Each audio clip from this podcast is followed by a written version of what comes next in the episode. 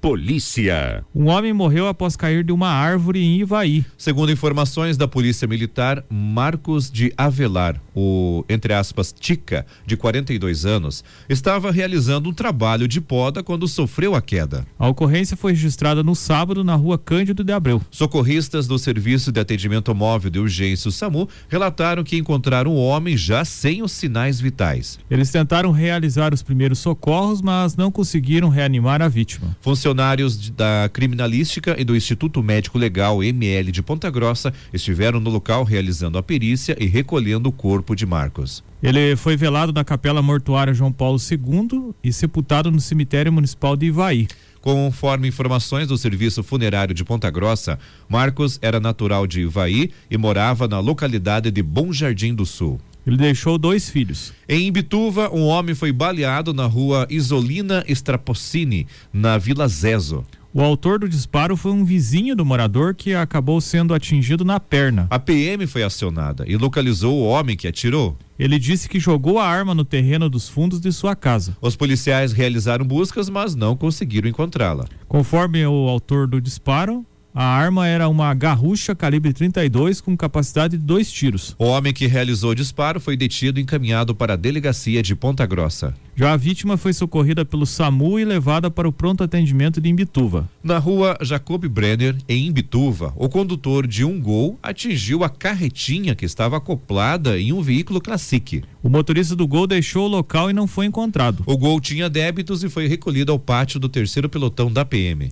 Já o Classic não tinha pendências e foi liberado. O acidente resultou em apenas danos materiais. Polícia. Aproximadamente 500 reais em dinheiro e sete celulares novos foram furtados de uma loja de móveis e eletrodomésticos em Rebouças. O furto foi constatado na manhã de sábado. O autor do furto invadiu o local pelo telhado. O sistema de monitoramento e alarme foi cortado e desativado pelo invasor. O responsável pela loja foi orientado para procurar a delegacia de Rebouças. Ainda em Rebouças, um homem agrediu a esposa após uma crise de ciúmes. A mulher relatou que seu esposo viu alguns rastros de calçado no pátio da residência. Depois disso, ele passou a acusar a mulher de traição e atingiu dois socos na vítima. A mulher sofreu ferimentos no rosto e na boca. A polícia militar foi acionada e constatou que a moradora estava com a boca sangrando. O autor das agressões foi detido e conduzido para a delegacia de Irati. Na esquina das ruas Honorato Pinto Ferreira e Antônio Fabres, ocorreu uma colisão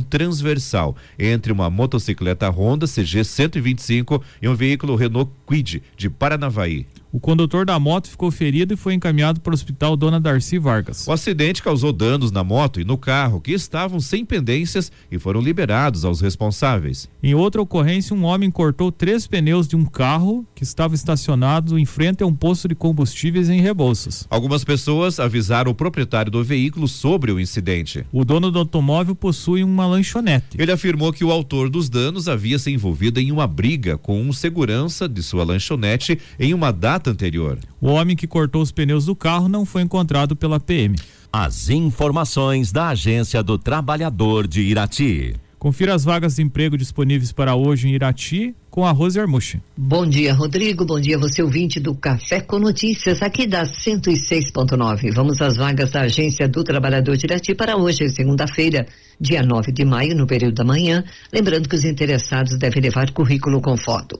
Tem vaga para gerente administrativo, ensino superior em administração, habilitação, experiência em administração de empresas para Fernandes Pinheiro, chapeiro para serviço temporário, auxiliar de limpeza para trabalhar em Rio Azul em supermercado, garçonete, auxiliar de cozinha com experiência, chapeiro com experiência, cozinheira com experiência, casal de chacareiros com experiência, mecânico de máquinas pesadas e leves com experiência para obra rodoviária, tosadora de animais com curso na área, auxiliar de marceneiro com experiência, motoboy para entregas de gás e água com habilitação AB e experiência na área, lavador de peças de oficina, massoterapeuta com curso na área para trabalhar das 10 às 18 e 20 em Fernandes Pinheiro.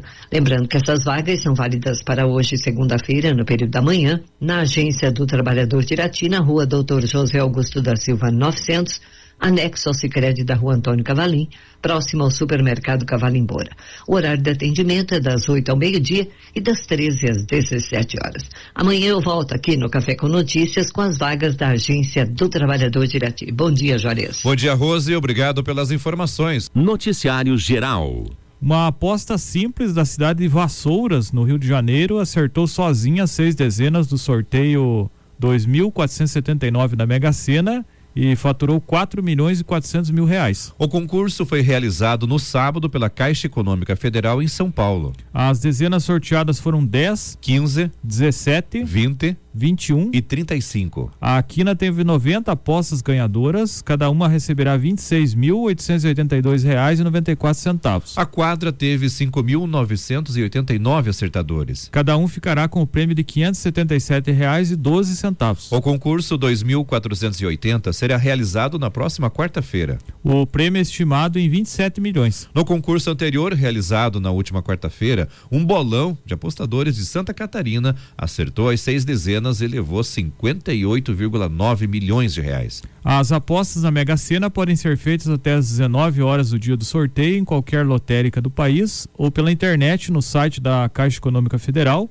acessível por celular, computador ou outros dispositivos. É necessário fazer um cadastro, ser maior de idade, 18 anos ou mais, e preencher o número do cartão de crédito. Para a aposta simples, com seis dezenas, na Mega Sena, com preço de R$ 4,00 R$ 4,50, a probabilidade de ganhar o prêmio milionário é de 1 em 50 milhões 63.860, segundo a Caixa. Esporte. O Campeonato Interbairros de Futebol em Irati, jogos de volta da semifinal. No sábado, no Estádio Municipal Abrana Gibinegem, o time do Inhapindazal Falcão perdeu para o Rio Bonito por 6 a 3. No jogo de ida, o Rio Bonito já havia vencido por 3 a 2. Então classificado o time do Rio Bonito. No outro jogo, o Floresta venceu Lagoa por 2 a 0. A partida de ida, o Lagoa que tinha vencido por 2 a 0. E aí o jogo foi para a decisão nos pênaltis. E nos pênaltis, o time da Lagoa venceu por 4 a 3. Classificados para a final, Rio Bonito e Lagoa decidem o título do Campeonato Interbairros de Futebol em Irati. Pelo Campeonato Rural de Futebol 7 de Irati, primeira rodada no sábado, no campo de Pinheiro Machado. O Rio Preto Canarinho empatou em 2 a 2 contra o Faxinal do Rio do Couro Canarski Amigos. O Pinheiro Machado União NP perdeu para o Rio do Couro Entre Rios por 4 a 1. Campeonato Veteranos de Futebol de Rio Azul, no sábado, no Estádio Municipal Orestes Palu, o Gil Ciclis empatou em 3 a 3 com o Marumbi dos Elias. O time da Areia Branca perdeu para o Dr. Red por 6 a 1. Já pelo Campeonato de Futebol Vitor de Moraes, ontem, pela segunda divisão, o Guarani do Rio Vinagre perdeu por 9 a 0 para o Arena Fusilini.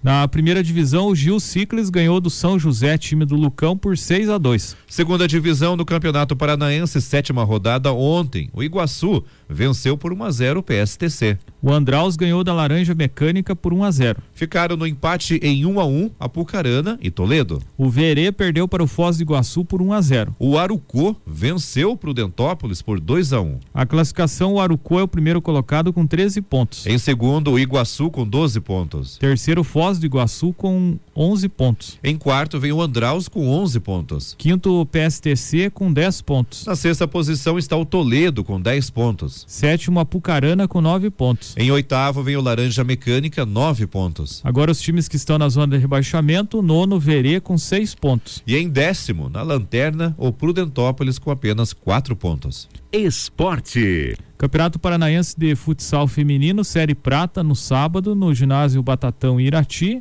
O Visa, Ira, o Visa RT Company Irati ganhou do Umuarama por 4 a 1. O time iratiense tem seis pontos e está em segundo lugar.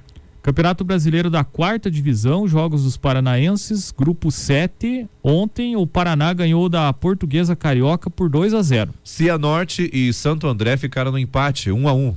Com os resultados, o Paraná está em segundo lugar do grupo 7 com seis pontos. Já o Cianorte é o terceiro colocado com cinco pontos. O Paraná fazia 104 dias que não ganhava um jogo. Ele ganhou o primeiro jogo da temporada contra o Azures no Campeonato Paranaense não venceu mais, foi rebaixado para a segunda divisão do estadual. No, na Série D ele tinha jogado três partidas, empatado as três e agora na quarta finalmente conseguiu vencer. Pelo grupo 8, no sábado, o Juventus e Jaraguá empatou com o Azures em 2 a 2 O Aimoré perdeu para o Cascavel por 1 a 0 No grupo 8, o Cascavel é o líder com 10 pontos. Já o Azures, time de Pato Branco, está em terceiro lugar com 7 pontos. Pelo Campeonato Brasileiro da Segunda Divisão, sexta rodada na sexta-feira, o Vila Nova venceu o Náutico por 2 a 0. O Esporte ganhou da Tombense também por 2 a 0. No sábado, o Operário venceu o Criciúma por 2 a 0. O Novo Horizontino ganhou do Ituano por 2 a 1. E o Vasco venceu por 1 a 0 o CSA.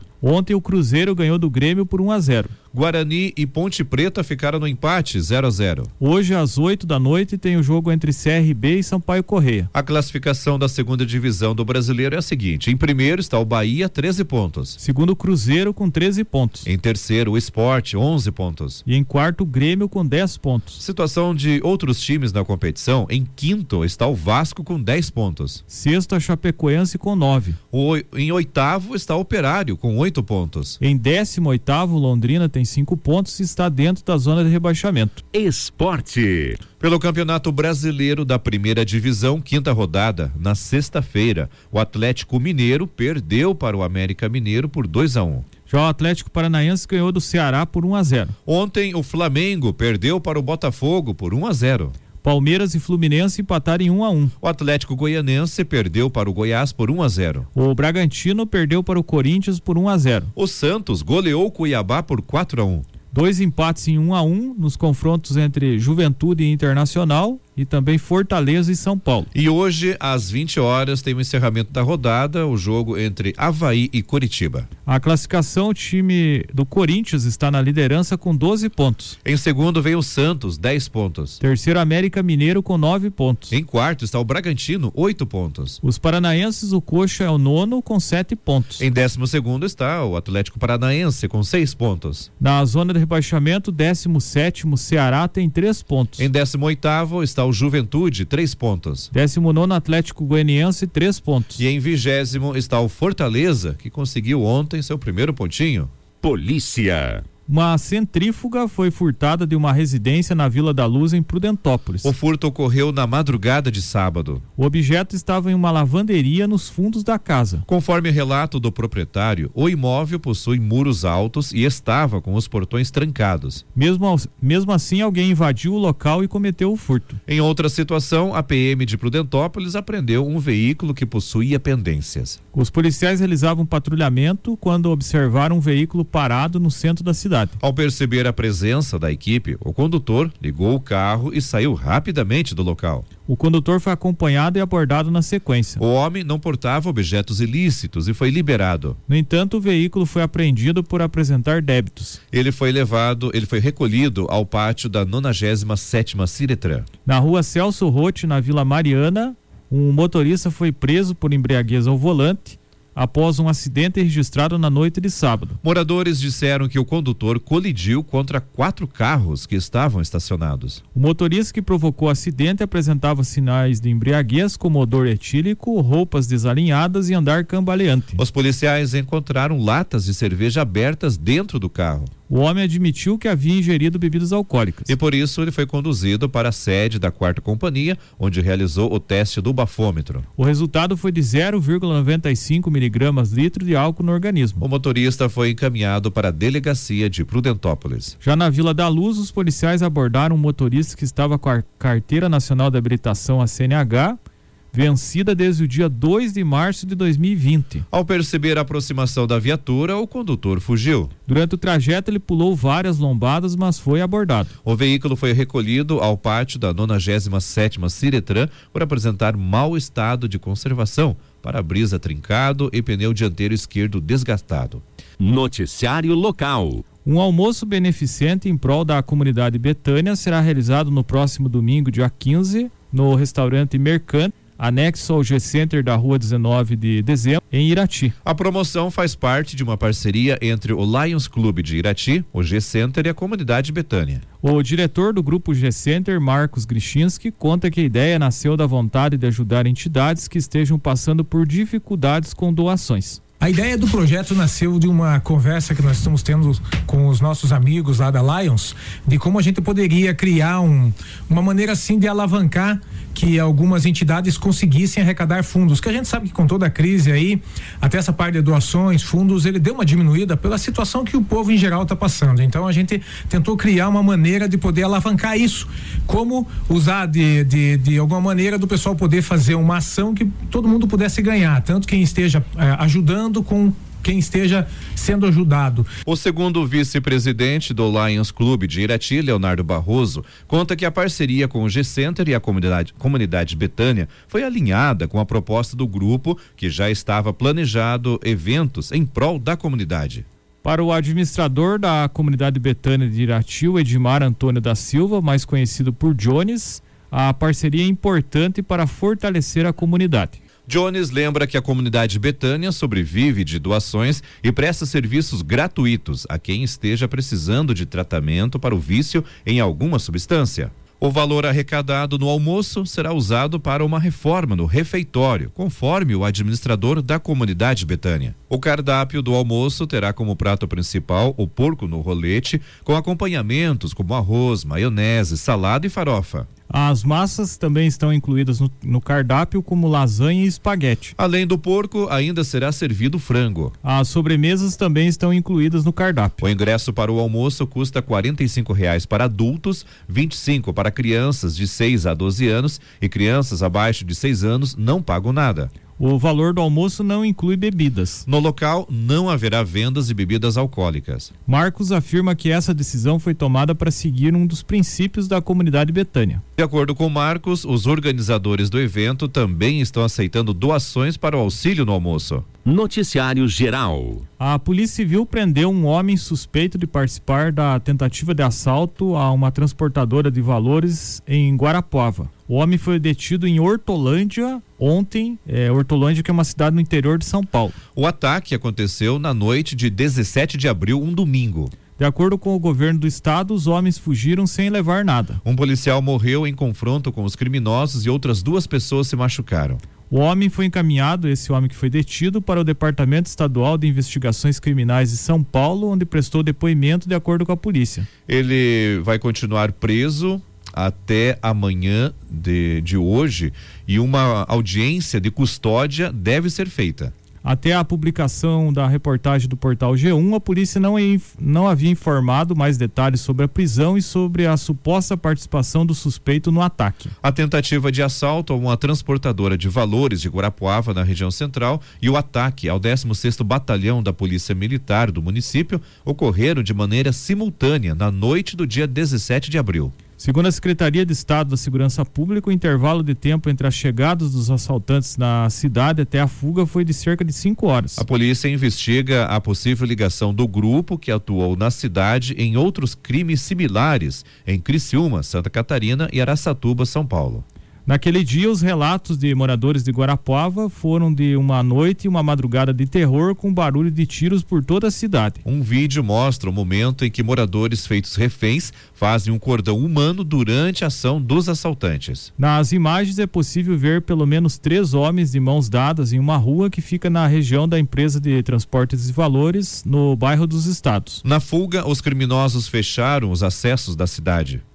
Após a ação, durante a madrugada, os moradores de Guarapova foram orientados a não deixarem as casas devido ao risco de segurança. Dois policiais e um civil foram baleados durante a ação.